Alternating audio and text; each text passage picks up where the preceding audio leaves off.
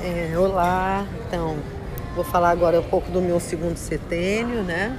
Meu segundo setênio eu fui para uma cidade um pouquinho maior, com é, 200 mil habitantes, e lá, sim, meus pais prosperaram um pouco, fomos para um, uma, uma, casa intermediária e depois fomos para uma casa construída assim pelo meu pai, como eles, ele e minha mãe sonhavam ter uma casa na beirada do rio. E ali a gente já tinha uma vida assim um pouco mais social, né? um pouco com relação com pessoas, né? a casa das outras pessoas eu comecei a frequentar. Né? Então, assim, era uma coisa nova para mim. Eu lembro que aos oito anos tinha uma ponte né, que do, de ferro onde passava o trem e a minha mãe pela primeira vez me deixou sair sozinha, completamente sozinha, sem ninguém. E ela ficou lá da varanda da casa olhando e eu lá do meio da ponte eu dei tchau para ela e aí eu fui até a papelaria comprar alguma coisa e voltou. Aquilo foi um marco. Uma outra coisa muito importante para mim era na, na, nossa rua tinha um, um boteco. Era um boteco da Dona Eunice. Dona Eunice, é, acho que é. E ela tinha seis filhos e ali tinha assim, vendia pão, vendia bala de coco, vendia todas essas coisas, vendia é, repolho, frutas, banana, tudo numa coisa só. E ali foi a primeira vez assim que eu tive um contato, né, atrás do balcão, uma coisa profissional assim. Aquilo foi tão importante para mim, Dona Eunice me adorava, porque eu chegava lá, eu arrumava o boteco dela toda. As balas de leite ficavam assim tudo em leque, né? Então ela amava que eu ia para lá. E aí eu botava tudo em ordem, as frutas, assim, um brinco, assim, arrumação. E aí a coisa que eu mais gostava era de fechar os pães e botava ainda com papel, né? Colocava aquele barbante, dava um nozinho e entregava para o cliente. E o cliente recebia o pão, sabe? Aquele olhar assim de estou servindo, tô Aquilo para mim foi muito forte.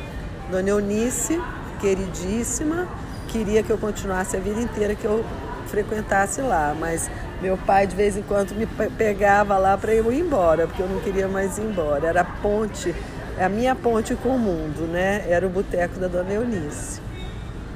Muito bem. Uma outra coisa muito importante, logo, um pouquinho antes até, foi que eu fui, acho que deve ter sido com seis aninhos, seis para sete. Eu fui, ah, enfim, lá em casa tinha todo um estímulo artístico, né? Tinha que fazer alguma coisa de arte. Minha irmã tocava piano, meu irmão, meus irmãos tocavam violão.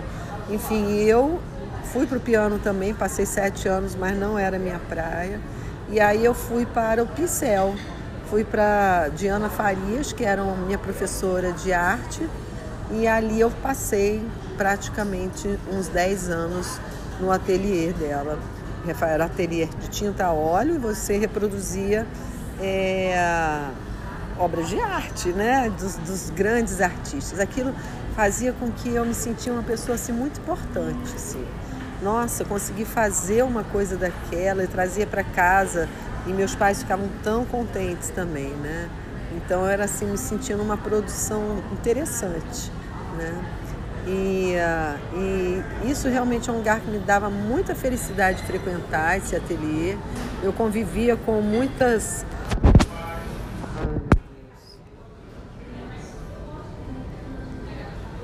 Eu convivia com muitas outras idades. Eu lembro da dona Berenice.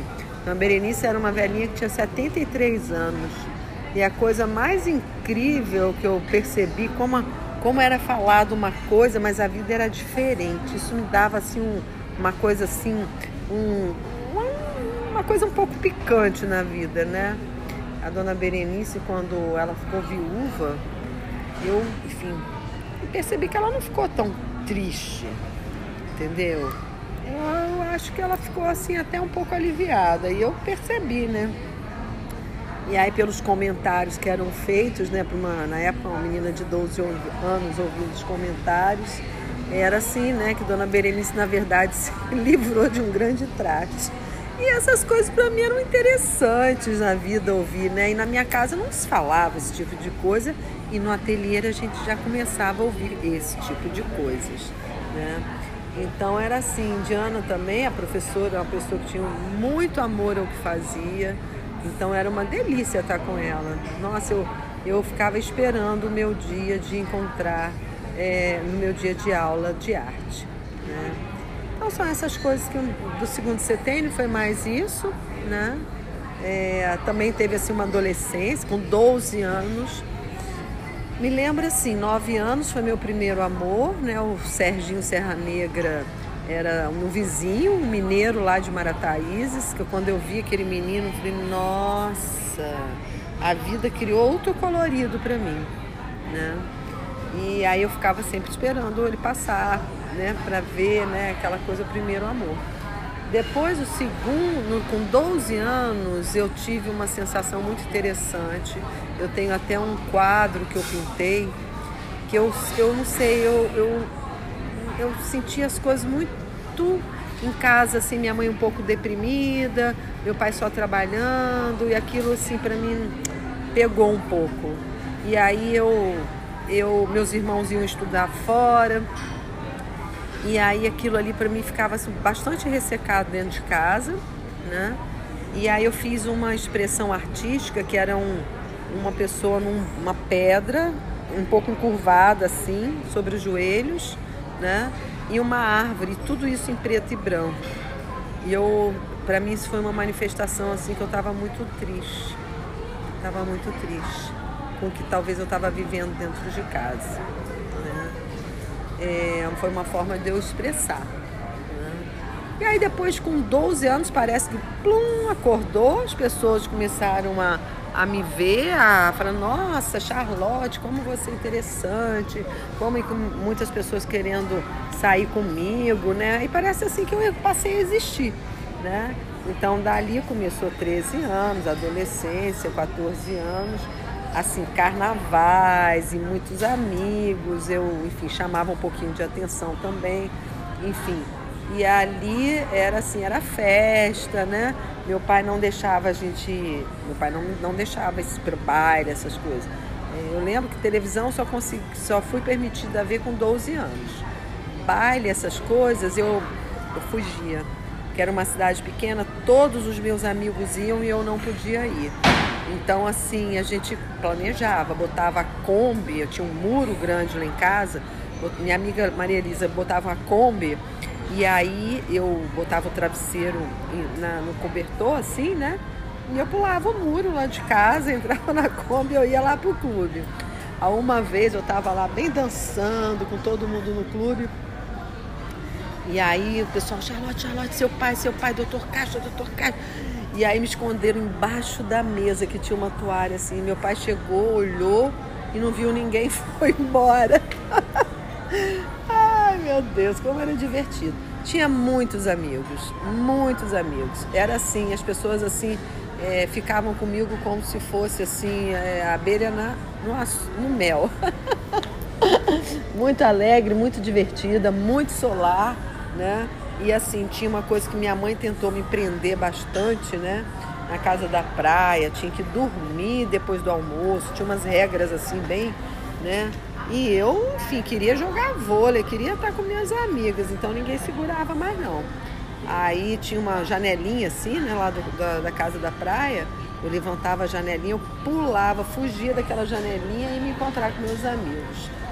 É, aí teve também o primeiro namorado o primeiro namorado, Juarez Machado. Ele era assim, um menino assim, bem da pá virada. e aí eu uma vez é, ele, ele, ficava dois, ficou dois anos assim me olhando passar pela, pela janela dele e para escola, né? Ele era um menino que fazia qualquer coisa para estar comigo. E assim, era, enfim, assim, uma coisa bem platônica, né? E aí eu cheguei, então aceitei namorar com esse menino. Aí tava na praça, né? Na praça passando, matei a última aula lá de casa, né? E aí Aí eu tava com ele de mãozinha dada andando pela praça. Quando meu pai passa de carro freia e, e range os pneus lá, sai do carro bravo e aí para na frente da gente, chega pro rapaz, tira a mão dele da minha e fala assim: Não quero te ver nunca mais com a minha filha. E aí me pegou, colocou no carro e saiu cantando o pneu. Fui para casa, claro, e dez minutos depois eu estava de novo com meu namoradinho. Isso toda a cidade inteira sabia, vibrava, né? Todo mundo. Enfim, é isso, gente. Então, a minha adolescência já foi uma coisa bem é, fervente, vou dizer assim. É, eu já assim tava muitos amigos, muitos amigos e as pessoas assim realmente tinham um, um carinho, uma vontade de estar comigo e assim eu tinha grupos e eu tinha pessoas e eu tinha é, festas assim e assim onde enquanto eu não chegava às vezes numa festa a festa não começava existia assim um, um, uma expectativa muito grande com a minha presença né? E isso foi me unindo muito às pessoas né? Foi suprindo talvez um pouco essa é, vamos dizer assim em casa que as coisas estavam minha mãe um pouco deprimida, meu pai, assim, as coisas não estavam tão, tão agradáveis em casa, né? Tava assim, tinha assim uma frieza, né? E uh, eu lembro também, assim, uma coisa assim, né? meu temperamento muito forte, né? Muito forte, assim. Não tinha nada que me segurava, né? É, com 12 anos, esqueci de contar esse episódio, mas eu vou contar agora esse episódio. E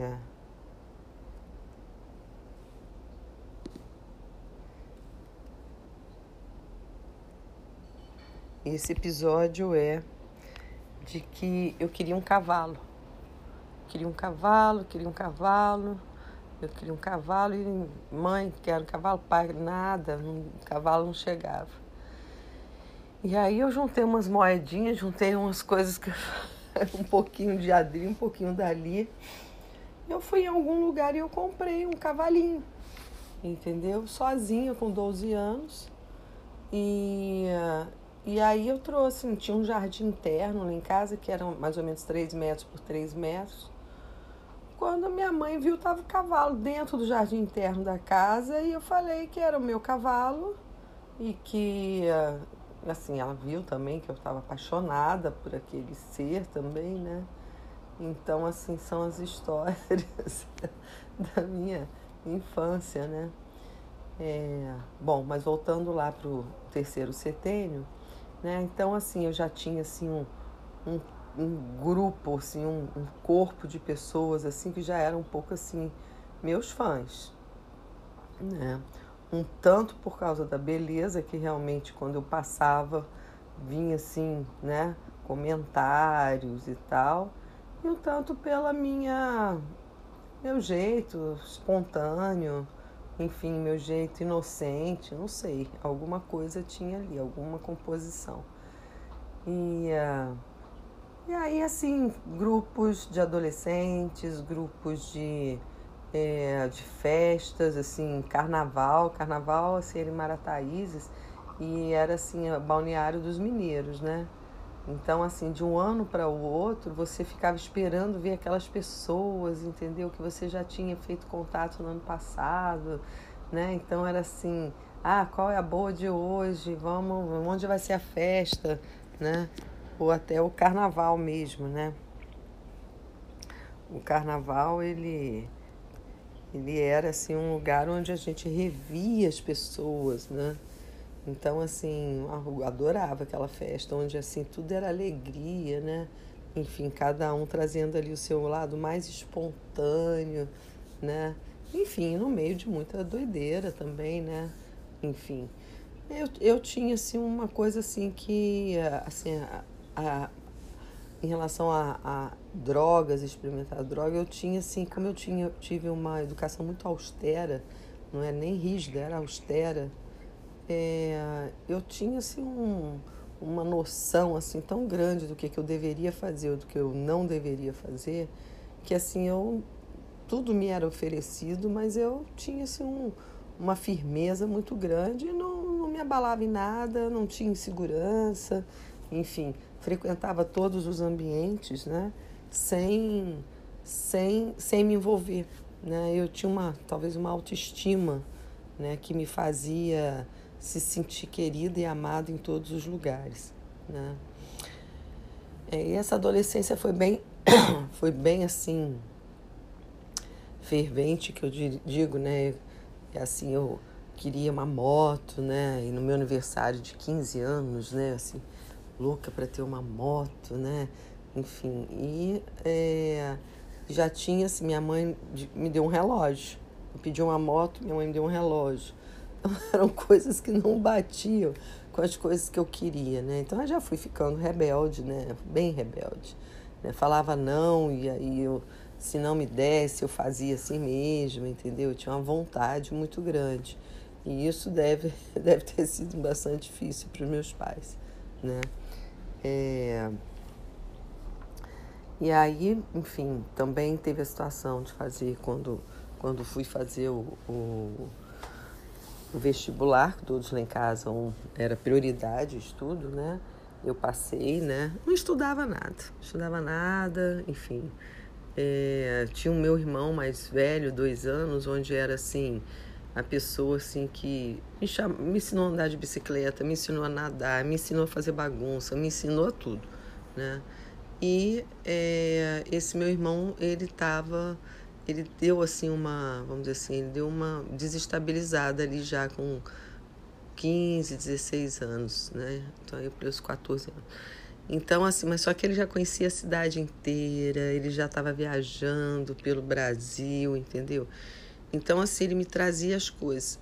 Ele, por ser menino, ele não tinha tanto, não era tão limitado. E eu é, tinha muito limite. Meu, meu pai, assim, não podia ir à festa, não podia ir a baile, era muito controlada, né? Em casa, assim, a minha irmã mais velha, assim, realmente não fez nada. Eu já infringi bastante. E a outra era só faltava falar assim três horas da manhã quando chegava não não ligavam mais né? Então tinha assim uma uma diferença na educação dos filhos né? Até porque acho que filho vai amaciando pai e mãe né? Eu como quinta filha né é, mas e aí também teve uma situação que tinha meu pai e minha mãe quando eu nasci né tinha meu irmão mais velho, depois o outro, depois nasceu essa minha irmã, né? Então ela. É, e aí tinha outro irmão, né? Então, antes de eu nascer, ela era pessoa assim, a menina da casa, assim, onde era tudo para ela, né? E o fato de eu ter nascido, né? E ser uma pessoa assim, muito solar, diria solar, causou na minha irmã uma, uma sensação muito desagradável de dividir esse espaço do feminino comigo. Então, como a minha mãe também delegou para minha irmã muito poder sobre a família, né, porque ela estava cansada já, né, é, eu fui muito, muito perseguida, perseguida mesmo. Fui bem torturada, assim, de uma certa forma, assim, perseguida por, por essa irmã que ela tinha um poder, era uma criança como eu, mas ela tinha um poder de dizer que, olha, você não é boa e você e eu sou a boa. Então ela intitulava e, criava todo um, um sistema para dizer que ela era boa e confiável e que tinha que ter a confiança do, dos meus pais e tal. E eu era a maluca, a doida e não sei o que, a errada, né? E isso foi uma coisa que me tirou assim a, a confiança de estar trazendo as minhas coisas para dentro de casa. Né? Bom, é, com, com 15, acho que sim, 15 para 16 anos, eu, enfim, prestei o vestibular, como todo mundo, né? Passei para administração, né?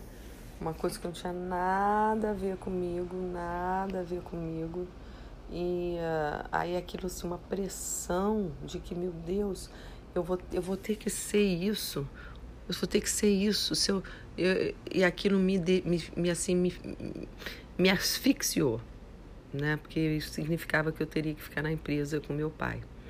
E eu tinha um movimento nessa coisa de sair, de ir embora. É quase que me expulsando de casa. E aí, enfim, uma, uma colega, uma colega da, da galera da, da underground, né? Ela falou assim: Ah, não, tem esse negócio aqui, vamos ter uma prova aqui, você paga tanto e aí você faz o que você quer, tal, tal, tal. E aí eu paguei, falei e perturbei meu pai, perturbei meu pai. Falei, mas olha só, você tem que entender o seguinte, entendeu? Que esse sistema é tudo errado, entendeu? O importante é o meu, meu, Deus, meu desejo, a minha, a minha missão, a minha, a minha inspiração na vida para a arte. Da mesma forma que é, eu não, talvez não tenha conseguido entrar no que eu queria, enfim, que era arquitetura na época, né? Outra pessoa pode ter, já que é assim, né, que, que é esse jeito assim de que consegue as coisas, outra pessoa pegou o meu lugar, entendeu? E agora eu que vou penar, eu que vou pagar por isso. Mas assim, eu perturbei meu pai, meu pai acabou cedendo, né, e dando o dinheiro para me fazer essa eu avalio que meu pai, por tudo assim que ele passou na vida, ele deve também às vezes pensar que sistema que a gente tem que se submeter também, o ser humano se enquadrar a certas coisas, né? Não sei, né? Tem, tenho que avaliar um pouco mais sobre isso. Por que, que ele, naquele momento, ele, ele cedeu a isso? Né? Porque ele era um homem muito austero. E é, até porque o que ele passou, o que ele viveu, ele tem que... Ele tinha uma coisa assim, olha, ou você está do lado direito ou você do bem, né? Ou você está do lado do mal, né? Então você tem que saber a quem você está servindo, né?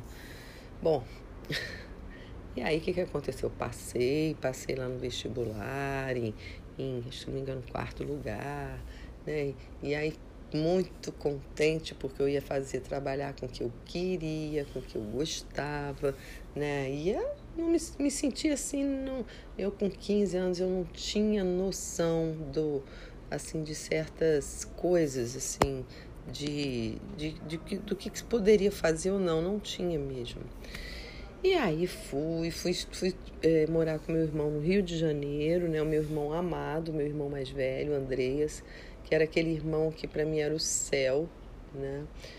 E é, ingressei na, na, na faculdade e muito feliz muito feliz mergulhei de cabeça aí nesse estudo só que eu comecei a ter umas sensações de, é, vamos dizer assim, de, de cobrança de mim para mim mesma.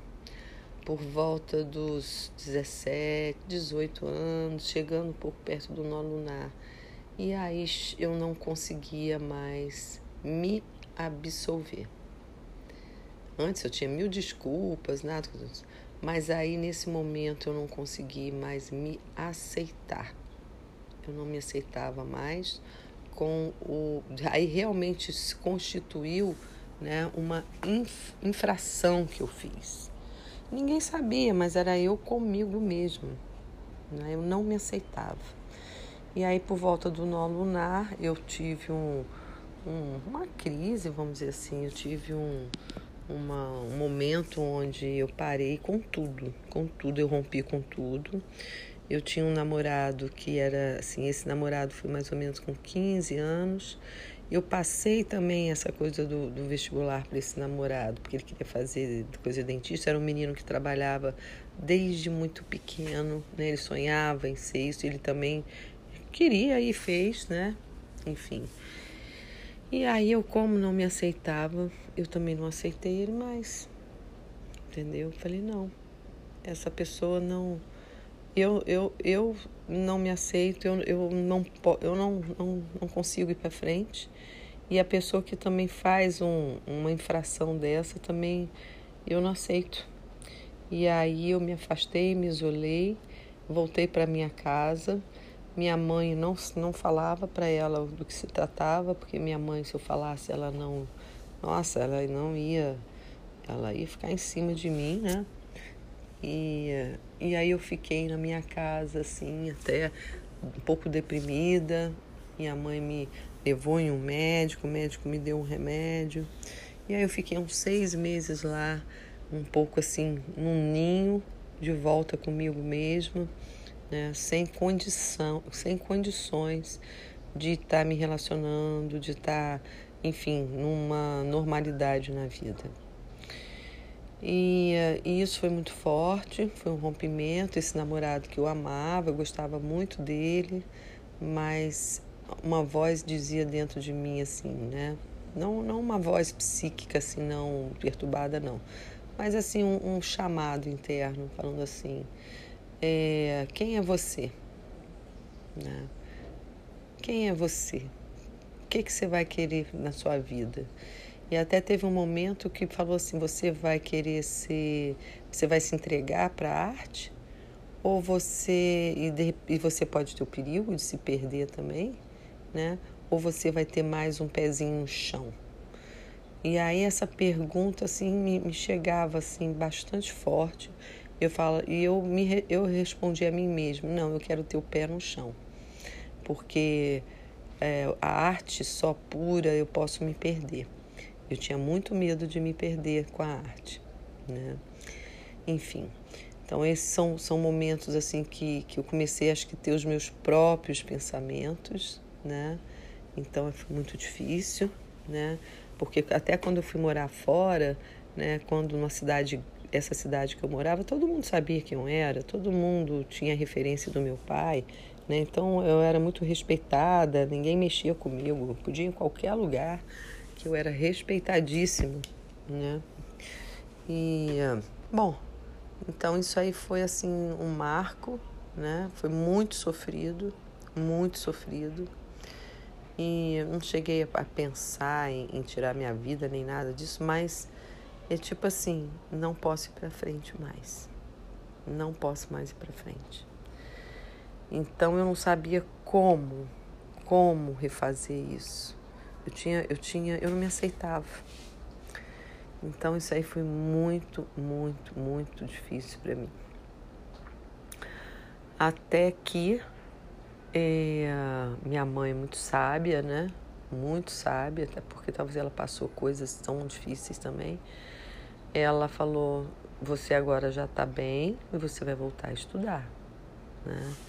Eu tinha feito logo quando entrei na, na universidade, uma viagem para o Peru com oito pessoas e uh, fiz a trilha dos Incas ali com 17 anos. E para mim isso foi uma abertura muito grande assim né, do que que a gente pode fazer no mundo né. Foi uma viagem fantástica de 60 dias sozinha com jovens entendeu? Aquilo foi um mundo que se abriu para mim também. E ali um pouco com esse grupo, eu conheci um rapaz chamado Eduardo. E, e quando eu fui para o Peru, eu tinha um namorado chamado Dani, Daniel Ingber, que foi, eu conheci ele, não me engano, na praia, enfim. Tive um namorado também chamado Pedrinho Aguinaga, na praia, com 15 anos, quando vim para o Rio. E era considerado o homem mais bonito do Brasil. Eu também não conhecia, não sabia quem era quando uma amiga minha me viu, falou: Você sabe com quem que você está namorando? Eu falei: Com quem? Aí ela falou: Pedrinho Aguinaga, o homem mais bonito do Brasil. Quer dizer, ele tinha 30, eu tinha 15, então essas farras todas, né? E, mas assim, eu, eu tinha tanto, tanta responsabilidade ali que assim, me chamava para ir para boate, eu falei: "Não, não vou, porque eu sei o que que vem depois da boate". Então eu me freava nesses eu, eu aprendi a me, vamos dizer assim, a me jogar na vida com muito cuidado, né? Enfim, e agora que eu não tinha meu pai e minha mãe perto, teve uma pergunta também que era assim: como que eu vou cuidar de mim, né? Se eu for para a direita, vai dar num lugar. Se eu for para a esquerda, vai dar em outro lugar. Então ali também eu tomei uma responsabilidade muito grande em mim mesma, né? E ali todas essas coisas de adolescentes, de, de coisas, eu cortei tudo, tudo, tudo, tudo, tudo. cortei com essa amiga que me deu, que me, me, me ofereceu isso daí, né? Esse trampo errado aí. Cortei com meu namorado, que também, eu, eu que, que dei para ele as coisas, né? E, uh, enfim. Mas a verdade é que eu não me aceitava e não me, eu aceitava mais ninguém, né? Então, assim, um julgamento muito rígido, muito forte comigo mesma, né?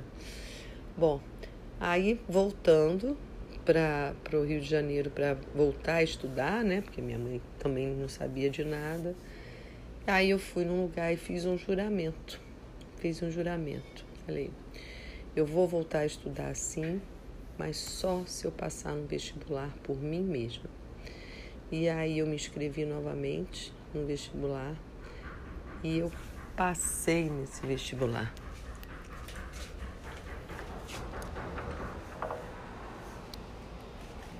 Eu passei nesse vestibular e e passei nesse vestibular.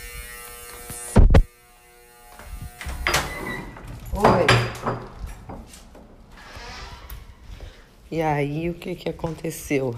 Quando eu passei nesse outro vestibular, passei no 34 lugar e e aí eu me absolvi. Eu mesmo me absolvi. Entendeu? E aí, enfim, voltei, voltei de novo a estudar, voltou o sol brilhar novamente para mim. Então foi um marco muito grande na minha vida e graças a Deus eu arrumei essa solução, porque se eu não tivesse feito alguma coisa nesse sentido de me absolver, eu acho que teria sido, eu ficaria muito doente. Eu teria ficado muito doente. E aí segui minha vida, segui minha estrela, fiz a faculdade, enfim, que eu acho que no final depois achei ela bastante limitante. Eu acho que eu tinha uma fantasia mais exuberante, eu acho que eu tinha uma coisa de pesquisa maior, mas deu um formatinho assim que me um pouco frustrante, né? E aí, enfim, eu comecei, quando eu voltei para o Rio, eu falei, bom, a única pessoa que eu conheço é Eduardo, essa pessoa que eu conheci no Peru, né? E eu com esse namorado eu só brigava, a gente brigava o tempo todo, não, não teve um, uma harmonia. E, uh, e aí o Eduardo ficava atrás, ficava atrás de mim, ficava atrás de mim para chamar para passear nisso, passear aquilo, enfim. E quis me namorar, quis me dar um beijo lá na Bolívia, no, no, eu estava ainda, né? Tava com esse namorado, mas realmente gente não estava bem. E eu falei, não, não, não, não, não. Eu tenho que, que, é, tenho que ter um tempo, né, de um, de um relacionamento para outro, tal, tal, tal. E aí, quando eu fui descobrir, ele era da mesma faculdade que eu. E ali, enfim, é, começou um, um romance, né? Enfim, procurei também, quando eu procurei ele, né? Ele, dois anos depois, né? Ele enfim, já tinha se declarado, já tinha tal. Então, quando eu voltei, quando eu procurei ele, ele estava assim muito, muito afim, né? muito afim. Então foi ótimo, porque aí eu tinha uma pessoa é, para me, me relacionar, né? E fui seguindo a minha vida, né? Enfim, aí fui até 21 anos. Teve um momento que eu achei que eu não ia dar conta da faculdade, porque tinha que estudar muito integral, muita coisa de matemática. E aí foi que ele ele falou negativo, você vai estudar, você não vai deixar a coisa que você gosta por causa de estudar matemática. E aí me deu um limite, ele tinha assim nesse ponto do, do pai dele assim uma coisa de estudar bem regrada, né? E aí eu fui e, e estudei bastante ali né? Me tornei até monitora de estrutura, mas o fato é que eu assim me tornei também muito responsável muito cedo, porque a partir daqueles 16 anos eu me tornei uma adulta muito responsável. Então eu só estudava e trabalhava. Eu não não eu me retirei desses ambientes, né, mais festivos, porque eu achei que eu ia me perder. Né, se eu não botasse um foco muito grande sozinha numa cidade, numa megalópole. E aí também quando eu vim para o Rio de Janeiro, que abriu isso, fui morar em Copacabana, fui morar com amigas, dividindo apartamento, depois com outra pessoa e tal, tudo assim uma coisa muito arranjada, muito sem conforto, né? E eu me lembro que eu passava pelas ruas e todos os mendigos, né? Eu falava, eu ficava assim, meu Deus, como é que pode, gente, as pessoas passando por essas pessoas e ninguém faz nada. Eu lembro que aquilo foi um impacto muito grande que esses mendigos estão qualquer lugar, entendeu? E eu dava sempre um dinheirinho. Chegou uma hora que eu falei assim, gente, eu vou ficar sem nada, porque se eu for dar para todo mundo alguma coisa, né?